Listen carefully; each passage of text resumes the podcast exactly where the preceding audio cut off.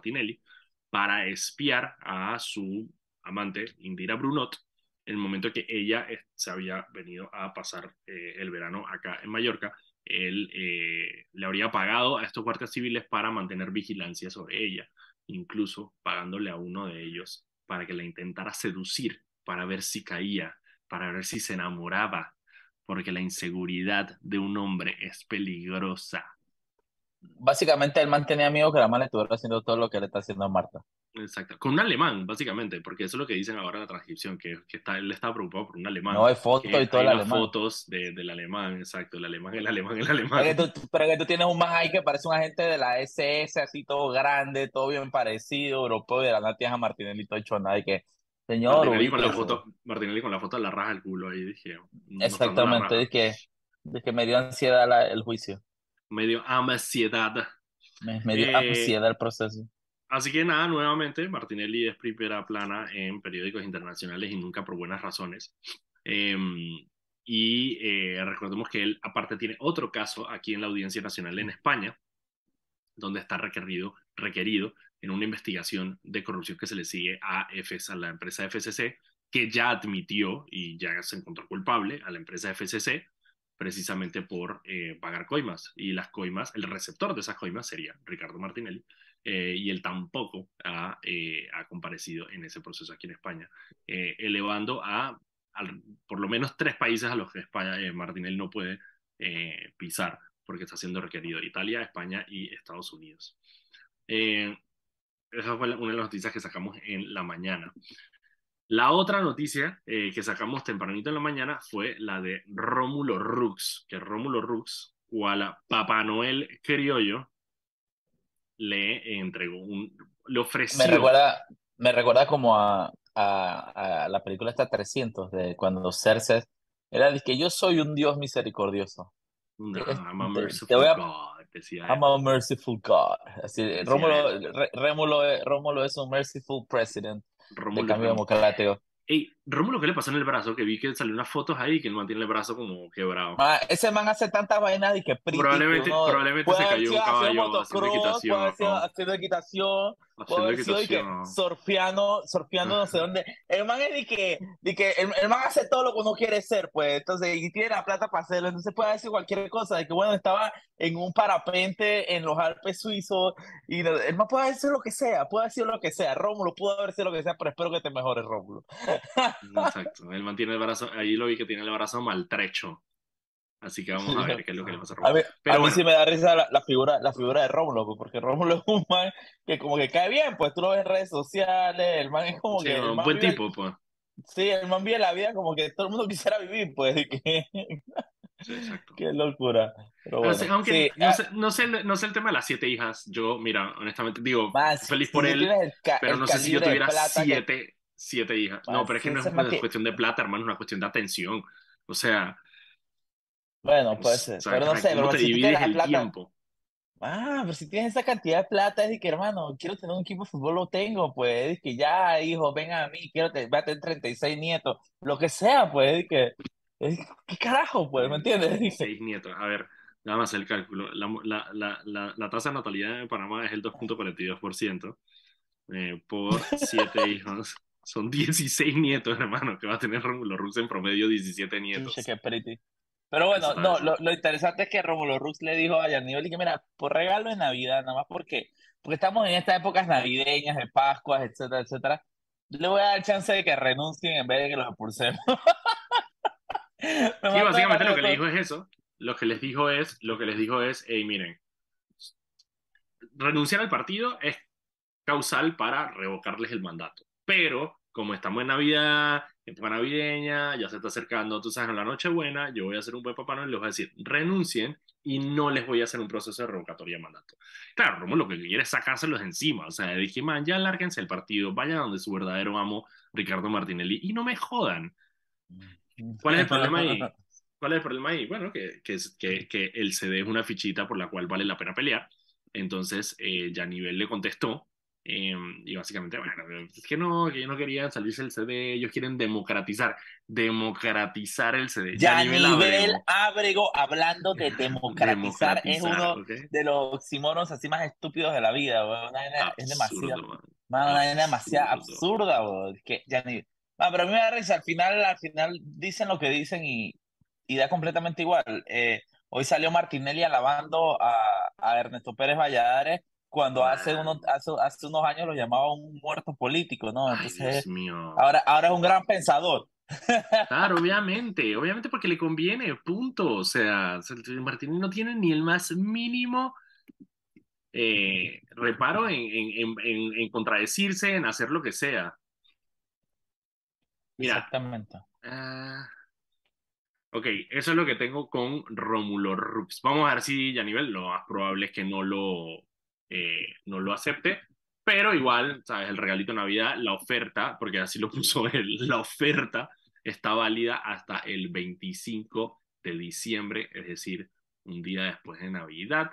Eh, vamos a enterarnos si ya nivel Abrego y los 15 diputados salen del CD o no. ¿Cuál es el problema que tienen los diputados del CD? Bueno, que no tienen una curula asegurada ni en el CD ni en RM. Ese es el verdadero problema que ellos tienen. Ellos no pueden soltar uno para meterse en el otro porque no lo tienen asegurada en el otro. Si ellos tuvieran asegurada la curula en, RM, ellos salta, podrían saltar. Eh, incluso podrían hacer una campaña de, de, llevarse sus bases eh, y gastarse su plata convenciendo a sus bases, digamos, de que voten por RM. ¿Cuál es el problema? Que en una reunión que tuvieron eh, los diputados de RM con Ricardo Martinelli, eh, digo, los diputados del CD con Ricardo Martinelli, eh, cuando le preguntaron a Ricardo Martinelli que si había espacio para los diputados de, del CDNRM, él dijo que bueno, que ellos tenían primarias y que ellos tenían que ir a pelear, básicamente. Entonces, Martinelli como que medio les dejó el piso ahí medio aguado, entonces ellos no quieren andar soltando una por la otra.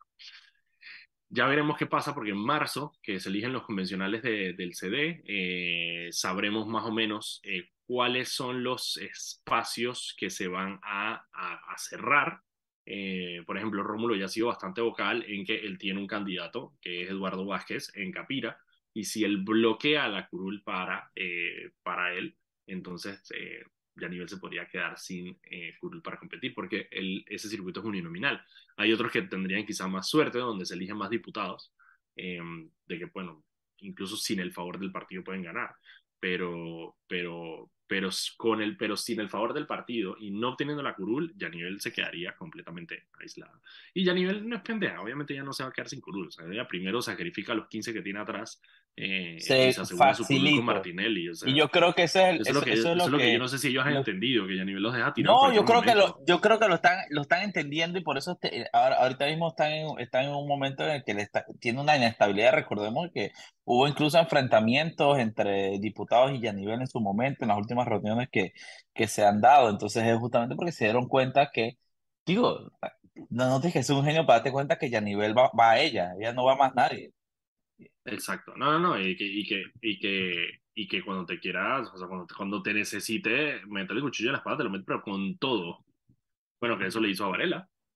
Eh, ella con Varela estuvo dos, tres años muy lindo, muy chévere. Con el propio Martinelli. Con el propio Martinelli. Le quitó el partido a Martinelli. Al final, y yo me acuerdo, y me da risa porque en, ella estuvo, antes que nos vayamos a cambiar rapidito, ella estuvo en TVN, en una entrevista, y eh, Castalia trató de hacer su trabajo y le preguntó varias veces em, el tema de eso, ¿no? Es como que, bueno, pero tú estás peleando ahora un partido que tú mismo llevaste a Rómulo a ser presidente del partido y la man sacaba un guion, dije, lo repetía así como dije el Ave María, dije, nosotros estamos tratando porque queremos regresar a darle al pueblo panameño la vida y el estilo de vida que no respondía nada porque no tiene respuesta a la simple pregunta que es, tú ahora estás tratando de decir que Rómulo Rojas es un traidor y un usurpador de un partido que es Ricardo Martinelli, pero tú fuiste la primera que alineó todos los diputados para quitar el partido Martinelli.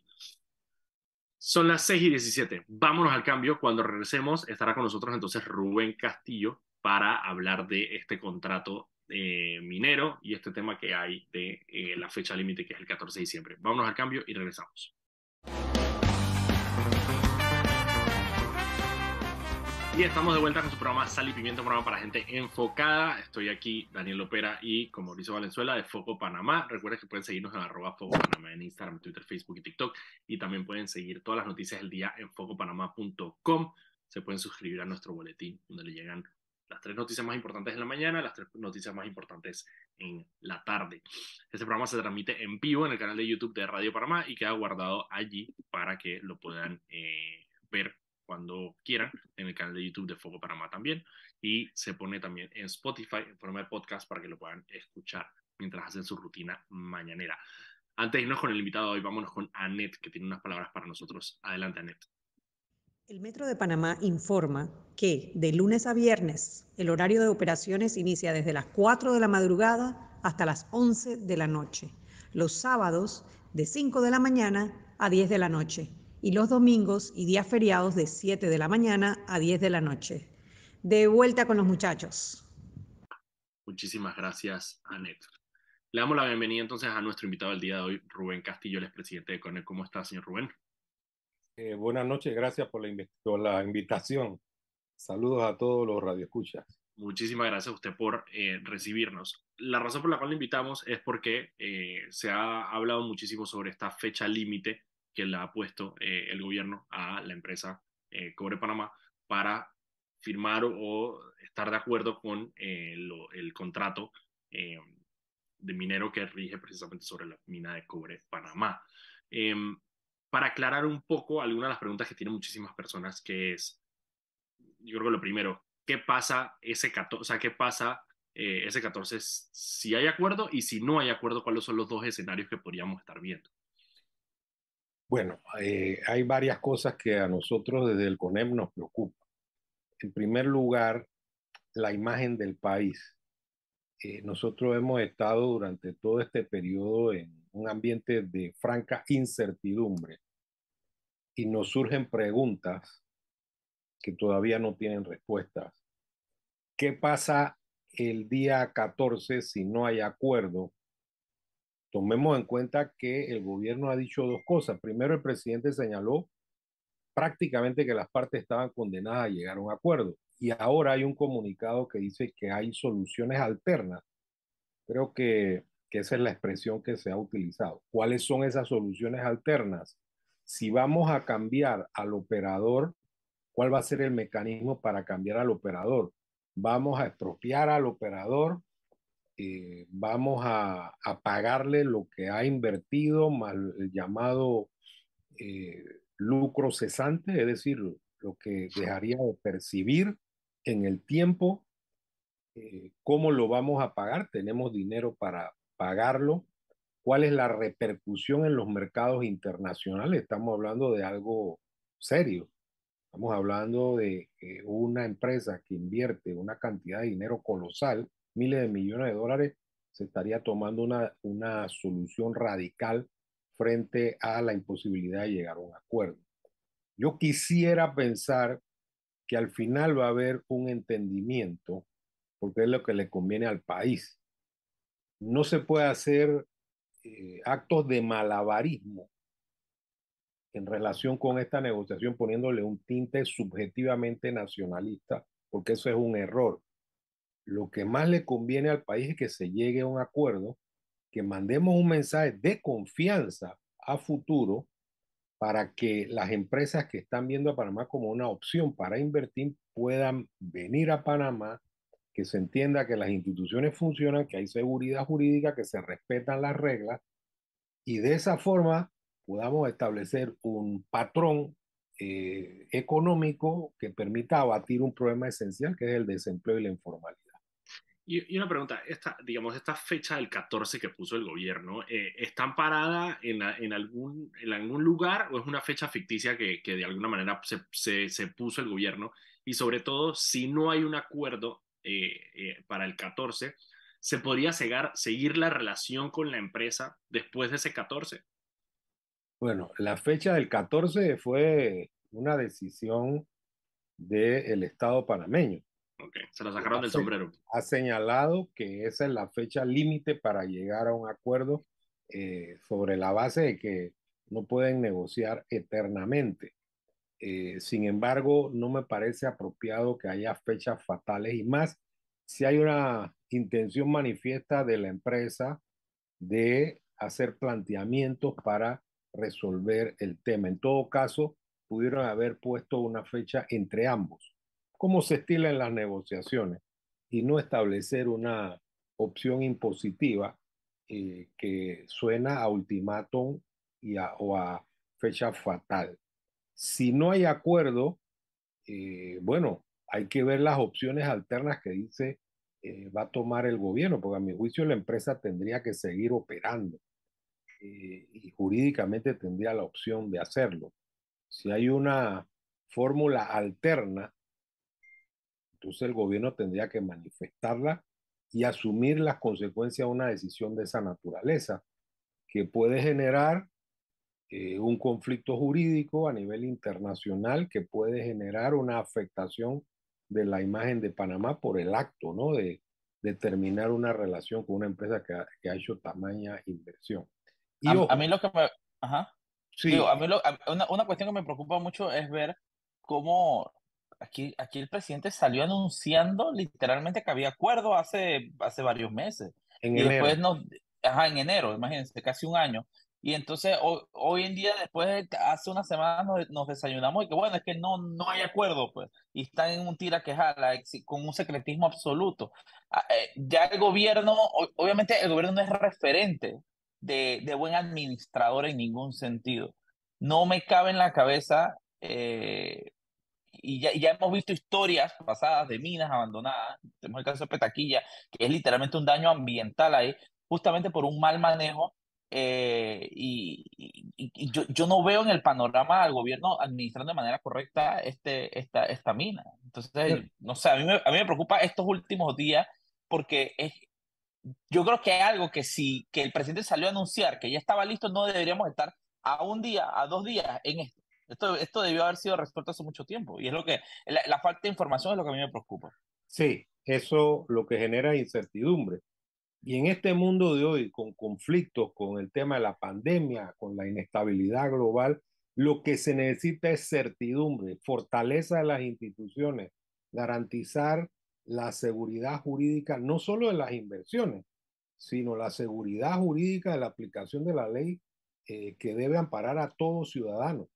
Esa es una realidad. El otro tema, este de la capacidad de administración del Estado, yo no veo al Estado con la capacidad de manejar tamaña empresa.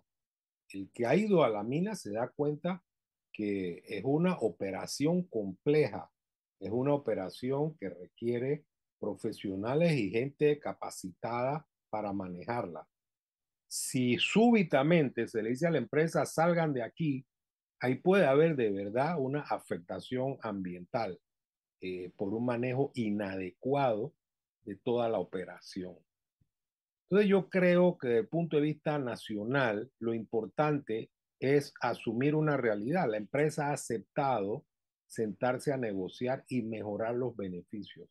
Hacer todo lo posible para que esto se dé, llegar a un acuerdo, evaluar cuál es la realidad de los otros países en cuanto a los beneficios que recibe, eh, que recibe la reciben esos países y, y al final, como cualquier negociación, tratar de que haya un entendimiento que permita que ambas partes se sientan cómodas.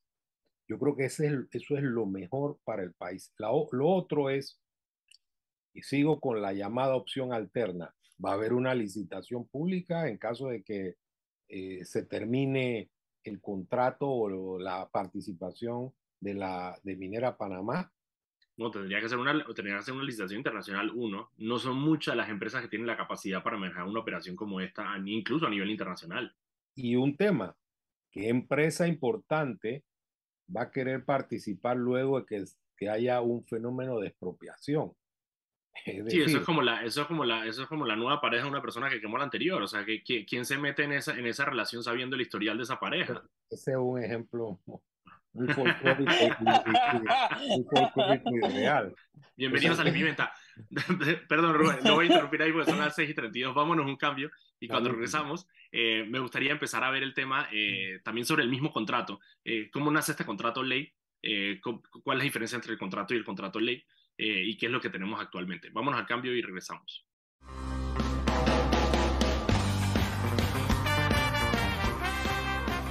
Y estamos de vuelta aquí en su programa Sal y Pimienta, un programa para gente enfocada con criterio. Estamos aquí Mauricio Valenzuela y yo, Daniel Ópera de Foco Panamá. Recuerden que pueden seguirnos en arroba Foco Panamá en Instagram, Twitter, Facebook y TikTok y pueden seguir todas las noticias del día en focopanamá.com. Hoy estamos conversando con Rubén Castillo, el presidente del CONEP, eh, sobre el tema del contrato minero. Pero antes de ir con la pregunta que le había dejado al licenciado Rubén, vámonos con Anet, que tiene unas palabras para nosotros. Adelante, Anet. Paso a paso se construyen los cimientos de la línea 3, una obra que cambiará la manera de transportarse de más de 500.000 residentes de la provincia de Panamá Oeste, Metro de Panamá, elevando tu tren de vida. De vuelta con ustedes, muchachos. Muchísimas gracias, Anet. Bueno, antes del, cambio lo dejé con una, una, una, serie de, de, elementos que quería profundizar. Em, porque se declaró inconstitucional el contrato ley de la mina. Sin embargo, la mina sigue operando. Y anteriormente en otro programa nos aclararon que eh, la mina sigue operando porque tiene una concesión eh, eh, minera. ¿Qué, ¿Qué, pasa con este contrato, con, con, este contrato ley, digamos, ahorita cerca del 14? O sea, una vez que ellos logran un acuerdo, si es que logran un acuerdo el 14, eso quiere decir que se firma el contrato y entonces ahora tiene que pasar por la asamblea? ¿Cómo es ese proceso? Sí, eh, son, son varias cosas y por eso ha habido un, eh, por decirlo así, un clima de algo de desinformación, porque son dos cosas distintas, el contrato ley y la concesión. La concesión está vigente hasta el año 2037 y además el fallo de la Corte que llegó a destiempo, porque es inaceptable que un proceso dure años. 10 años. 10 años. 10 años. O sea, eso no tiene ningún sentido, no solo para esta empresa, para cualquier ciudadano. Y eso ocurre, eh, es recurrente en la realidad nacional. Pero ¿qué ocurre con el, con el fallo? Ese fallo no tiene efectos retroactivos. O sea, todo lo que ocurrió antes del fallo es plenamente válido, además de que la concesión está vigente hasta el año 2037. Eso significa que eh, el día 14, eh, si hay una solución alterna, esa solución estaría afectando una concesión minera vigente. Entonces, esa, es una realidad que no se puede descartar. Pero entonces quiere decir que si, o sea, que, que, si se toman las medidas alternas que dice eh, el presidente, ¿qué pasa con esa concesión que todavía está vigente? ¿Se tendría que rescindir también? Tendrían que tomar una medida que afectara la vigencia de esa concesión y no sé cómo la van a tomar porque no, no veo ningún hecho que afecte el cumplimiento de esa concesión, un hecho por parte de la empresa. La no existencia del contrato, eh, de la negociación del contrato, no elimina per se eh, esa concesión que, como ya he dicho, dura hasta el año 2037. Y la otra pregunta que tengo es, el, o sea, cuando hablamos del contrato ley, eso no es separable, o sea, es decir, ¿el contrato ley es una sola unidad o hay un contrato que después se convierte en ley? Si el contrato se pacta y tiene que mandarse a la asamblea y sufrir eh, los debates correspondientes, lo único que la asamblea no puede modificarlo, lo aprueba o no lo aprueba. Ok, es, una, una realidad eh, jurídica eh, que se debe cumplir. Al final, fíjense eh, la situación, una empresa invierte 7, 8 mil millones de dólares, la empresa eh, paga beneficio al país conforme a un código minero que fue emitido previamente por el Estado panameño.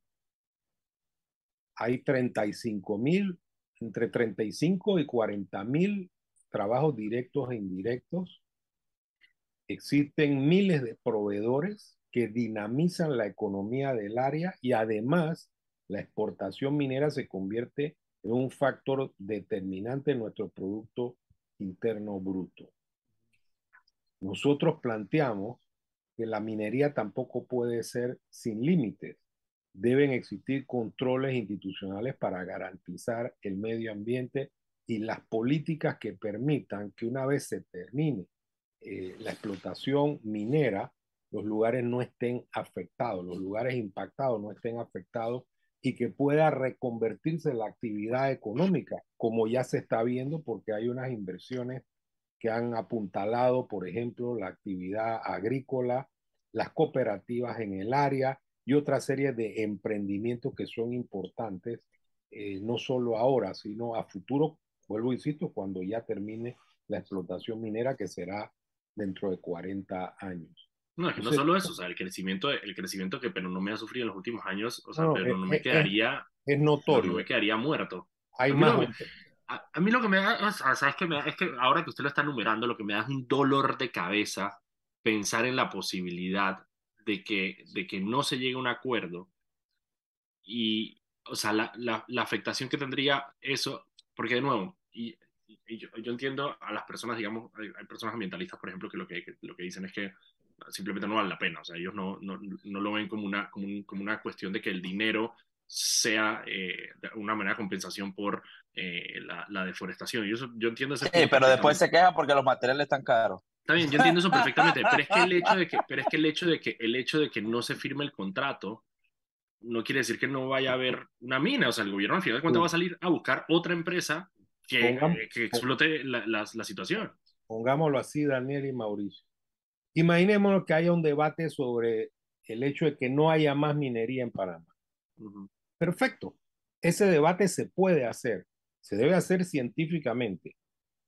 Eso no significa que una concesión deba desaparecer porque es una actividad que hoy es perfectamente legítima, es perfectamente legal. Nosotros podemos a futuro tomar las decisiones sobre el curso de las actividades económicas de nuestro Es que yo creo que eso es muy importante lo que está diciendo, don Rubén, porque al final es eso, hay que enfocarse en el diálogo que se está teniendo ahorita mismo, en el tema actualmente. Si queremos discutir y, y por eso hoy justamente hizo, hice un, un, un, reportaje en el que decía, aquí no, esto no es una cuestión de que si eres pro, en contra o te da igual la minería. Esta no es la discusión en este momento.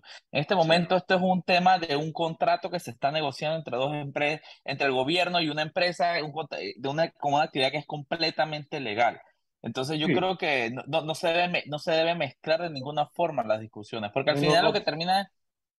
No, para nada, es que no se, no se puede mezclar porque significaría un mensaje totalmente negativo. Es decir, en medio de la materialización de una inversión donde hay actividad económica y demás, yo cambio las reglas.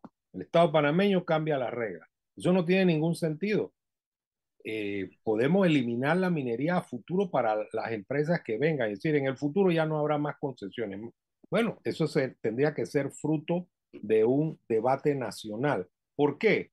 Porque yo soy de los que considera que puede haber minería legítima, respetuosa del medio ambiente. Eso ya está demostrado. Eh, obviamente necesitamos instituciones fuertes de control. Necesitamos que eh, las empresas cumplan la ley. Eso, eso es inobjetable. Pero de que puede haber, puede haber y que los recursos sean bien utilizados para infraestructura, para educación, para claro, salud, y, que, y, que el país se va y que el país se va beneficiado Seguro. de igual forma de una forma. Sí, y estoy otra, completamente de acuerdo con usted. Y la otra y la otra discusión, que es digamos la discusión que Rubén lo mencionó al principio, que es la discusión nacionalista, que es decir, bueno, ¿por qué una empresa y por qué no está Oh, tal, perfecto, la podemos tener cuando se acabe la concesión. Y lo que tenemos que hacer es, tenemos suficientes años para prepararnos como país para poder tomar la administración de una concesión minera una vez que se acabe, que eso lo podemos hacer perfectamente. Sí, Daniel, hay un tema, porque al inicio se le quiso dar ese tinte nacionalista comparando esta negociación con la negociación del Tratado del Canal de Panamá. Sí, eso no ¿Ustedes recuerdan cuando eh, se establecieron eh, los negociadores del, del, Estado, que muchos eran figuras que habían estado en la negociación del sí. Tratado del Canal. Eso es un sinsentido, eh, porque son hechos que no son comparables. La empresa que viene a Panamá tiene que cumplir necesariamente las leyes de la República de Panamá. Eso es así. Tiene que pagar impuestos, tiene que pagar el seguro social, tiene que cumplir con el código de trabajo y todas las normativas. Eso es así. Y resulta que esta empresa no está discutiendo eso. No lo podría discutir y no lo quiere discutir. está dispuesta como, como corresponde a cumplir con las leyes de la República y si no lo hiciera, entonces están los mecanismos legales. y, a mí me gusta, a mí me gusta poner siempre en la palestra algo muy importante, que digo a la gente, antes de que sí, de que, de que salgan a hablar de que sí, que se quedan aprovechando de Panamá, etcétera, etcétera, ese fue el contrato, que obviamente sí es muy desproporcional para Panamá, el, el, el contrato está vigente, fue firmado por un gobierno, fue aprobado por una asamblea en nombre de todos los panameños. Entonces, busquemos quiénes fueron los que aprobaron ese, contrato, quiénes, de qué partidos eran, quién era el presidente. Qué, eh, Entonces, esto no es una cuestión de que llegó una empresa e impuso su, su eh, un, sí, ellos, vinieron, ellos, vinieron, y empezaron a excavar ahí en Donoso. Exacto, no, eso fue, eso fue contemplado por el gobierno, eso fue aprobado, hacer un contrato a nivel de ley. Entonces yo creo que ahí, y lo digo a la gente, por, ¿cómo, ¿por qué es importante escoger buenos políticos? Por esto, al final yo siempre se lo digo y para mí es una cosa que debería estar escrita en piedra, la empresa privada llega hasta donde se lo permite el gobierno. Y al final es así, y si no, y si no hay buenas reglas, y si no hay mecanismos establecidos de control, etcétera, pues ¿qué le, reclámale al gobierno. Recuerdo que una vez que incluso, no sé si estaba conmigo, Daniel, una vez que fuimos a la mina, yo estaba tratando de encontrar un funcionario gubernamental en la mina, y no había, no había, no había. Yo decía, ¿por cómo es posible que aquí haya y que, bueno, no, aquí les pusimos una oficina, pero no vienen, no hay nunca nada. Yo digo, que yo no, yo como le, yo, para mí yo no tengo que reclamarle nada a la mina, yo le tengo que, reclamar al gobierno justamente. Mira, el, el, concepto, por ejemplo, de expropiación es un concepto de ingrata recordación en América Latina. Eh, ustedes recuerdan al difunto presidente peruano Alan García, en su primer gobierno, su, su, política fue expropiar todo el sistema bancario y eso fue un total y absoluto desastre que él mismo eh, expresó su equivocación cuando fue electo para un segundo periodo, que había dicho que se había equivocado en una serie de medidas que eran extremas. En el mundo de hoy, nosotros estamos compitiendo, nosotros tenemos que atraer inversión y eso está documentado para salir de la situación económica comprometida que tenemos. Debemos atraer inversión porque nuestro combate debe ser contra la informalidad y contra el desempleo. Si nosotros mandamos un mensaje equivocado diciendo aquí no respetamos la ley, vamos a cambiar la regla del juego en medio del el juego, aquí vamos a expropiar porque hay una solución alterna, vamos a eh, generar problemas mucho más graves de los que pretendemos solucionar como país. Entonces es importante y esencial que se actúe con moderación, con racionalidad y que cualquier acción que se tome no esté basada ni en política ni esté basada en radicalismo, sino en los mejores intereses nacionales que a mi juicio pasan por llegar a un acuerdo eh, que mantenga el respeto a la inversión, que mantenga la seguridad jurídica y que, por supuesto, que genere mejores beneficios para el país, que esos beneficios se inviertan adecuadamente, porque ese es otro tema que el Estado invierta adecuadamente esos beneficios para el desarrollo de la sociedad panameña. Es que a mí me parece absurdo porque no veo, o sea, honestamente, no veo, no veo absolutamente a nadie ganando con el hecho de no llegar a un acuerdo. Eh, nadie. Y me parece, y me parece, me parece absurdo, pero después recuerdo que, el gobierno que tenemos, me parece absurdo que eh, de alguna manera vayamos a caer en una situación que no beneficia a nadie eh, por, por terquedad, o sea, literal por terquedad de querer poner un, porque digamos, o sea, yo entiendo, y nosotros éramos de las, uno, como muchas personas, como muchos panameños que estamos diciendo, espérate, ¿y para cuándo el contrato? O sea, ya habíamos, porque Nito lo anunció, lo quiso anunciar de sus dos en enero, y ya estamos en noviembre y no había contrato. Pero ninguna de las personas que estamos pidiendo que se, que se, que se firmara el contrato, o sea, que se llegara a un acuerdo, dijimos, bueno, pero si no es antes de diciembre, o sea, aquí, no, nada, simplemente estamos diciendo, porque parte del problema que ha sido esto, eh, que ha tenido esto es el problema de comunicación. Sí, yo, me dicho, mira, estamos aquí, estamos allá, estamos negociando esto, bueno, listo, perfecto. Nadie le está pidiendo un deadline.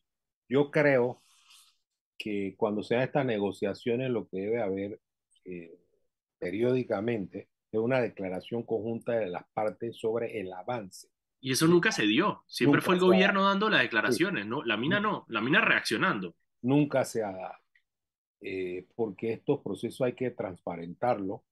Yo entiendo que en una negociación hay temas eh, que son temas difíciles y que eh, no, no se divulgan en forma inmediata, pero sí debe haber una comunicación porque el efecto de la inexistencia de la comunicación es la incertidumbre.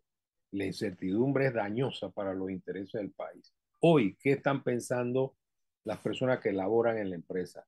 ¿Qué estarán pensando eh, las empresas que le venden bienes y servicios a la empresa?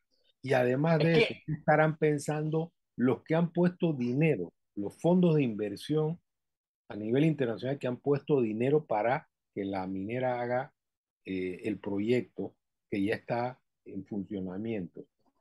Es que es un sinsentido que estemos en este nivel de incertidumbre. Esto debería ser un tema, un tema de semejante importancia, debería ser completamente transparente. Lo que usted dice, eso a veces la gente no dimensiona lo, lo, lo fuerte o, o, lo, o, lo, grande o de la manera tan violenta en que eso permea la sociedad. Hay desde proveedores, desde los trabajadores, desde hasta bancos, todo el mundo está ahorita mismo de que no sabemos nada, no vamos a tomar medidas. Eso ralentiza todo, atrasa todo.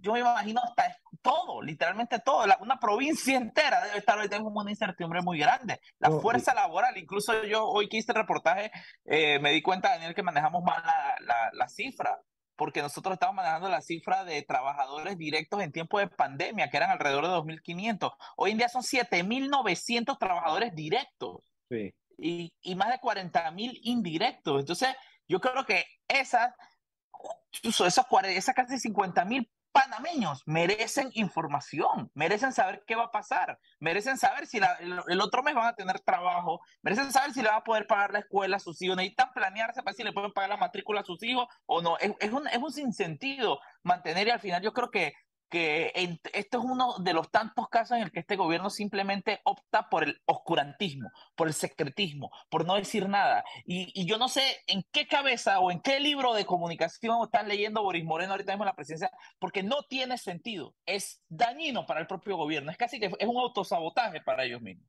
Pero bueno, vámonos a un cambio rapidito para terminar eh, justamente con el señor Rubén Castro yo que vamos, que estamos hablando de un tema súper importante y lo que yo le digo a la gente, tiene que interesarle, al español le tiene que interesar este tema, no es de que, ay, no, no, no me importa, no, eso, no, tiene que interesarte. Así que bueno, vamos a un cambio y regresamos en unos minutitos.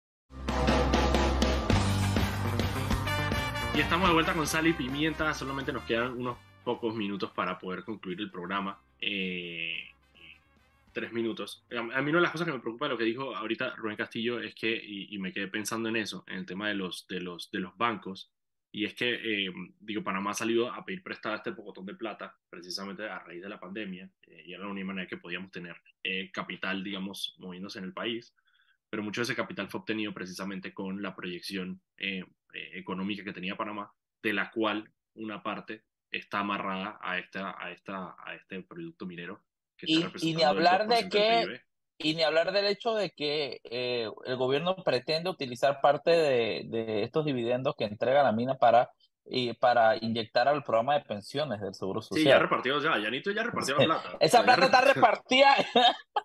y ni siquiera se ha quemado. En los pocos minutos que nos quedan, eh, solamente, digamos, las conclusiones precisamente para, para, para, que la gente esté atenta a qué esperar eh, este 14 de diciembre. Bueno, las conclusiones son directas. En primer lugar, instar a las partes que hagan un esfuerzo mayúsculo para llegar a un acuerdo, que se respete la inversión, las normas existentes que implica que la seguridad jurídica impere y además de eso que se respete socialmente a los trabajadores que dependen de esa operación, que se respete a los proveedores y que se tenga claro que la imagen de Panamá puede sufrir eh, terriblemente si se toma una opción radical. Eh, nosotros creemos que debemos generar confianza para que eh, los capitales vengan a Panamá. Panamá es un buen sitio para invertir, tiene condiciones importantes para atraer capitales, pero cualquier solución que vaya más allá de llegar a un acuerdo pondría, en entredicho el futuro del país. Así que la preocupación la mantenemos, seguiremos instando a que haya eh, un acuerdo y que el acuerdo obviamente que sea beneficioso para el país y que al final garantice tranquilidad a la inversión. Sí, yo creo que eso, yo creo que confianza. Y, y, lastimosamente, como dijimos ahorita, el gobierno eh, no se ha ganado la confianza de los ciudadanos precisamente por su, por su manejo opaco eh, de todas estas negociaciones.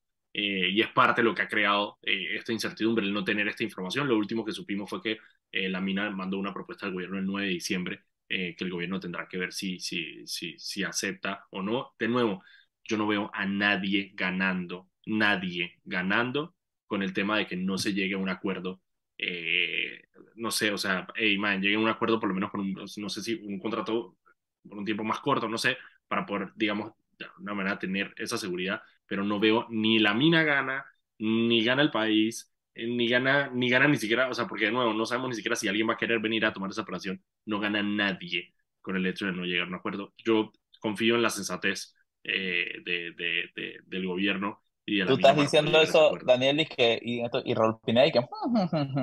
Sí, bueno, ya la asamblea va a ser otra... Mira, mira, un paso a la vez, Mauricio, un paso a la vez. Necesitamos que se firme el contrato. Ya después en la asamblea, ya eso va a ser otra pelea y, y, invitaremos a Rubén Castillo nuevamente cuando estemos metidos en esa pelea para ver cómo vamos a salir de esa. Pero por ahora... De la nada, de la nada un montón de diputados comprando volquetas y no sabemos por qué. Firmar el contrato antes del 14 de diciembre. Muchísimas, muchísimas gracias a Rubén Castillo del CONEP por acompañarnos en el día de hoy. Muchas gracias, Rubén. Gracias, muy Nosotros nos vemos mañana a las 6 de la tarde aquí en Sal y Pimienta. Hasta luego.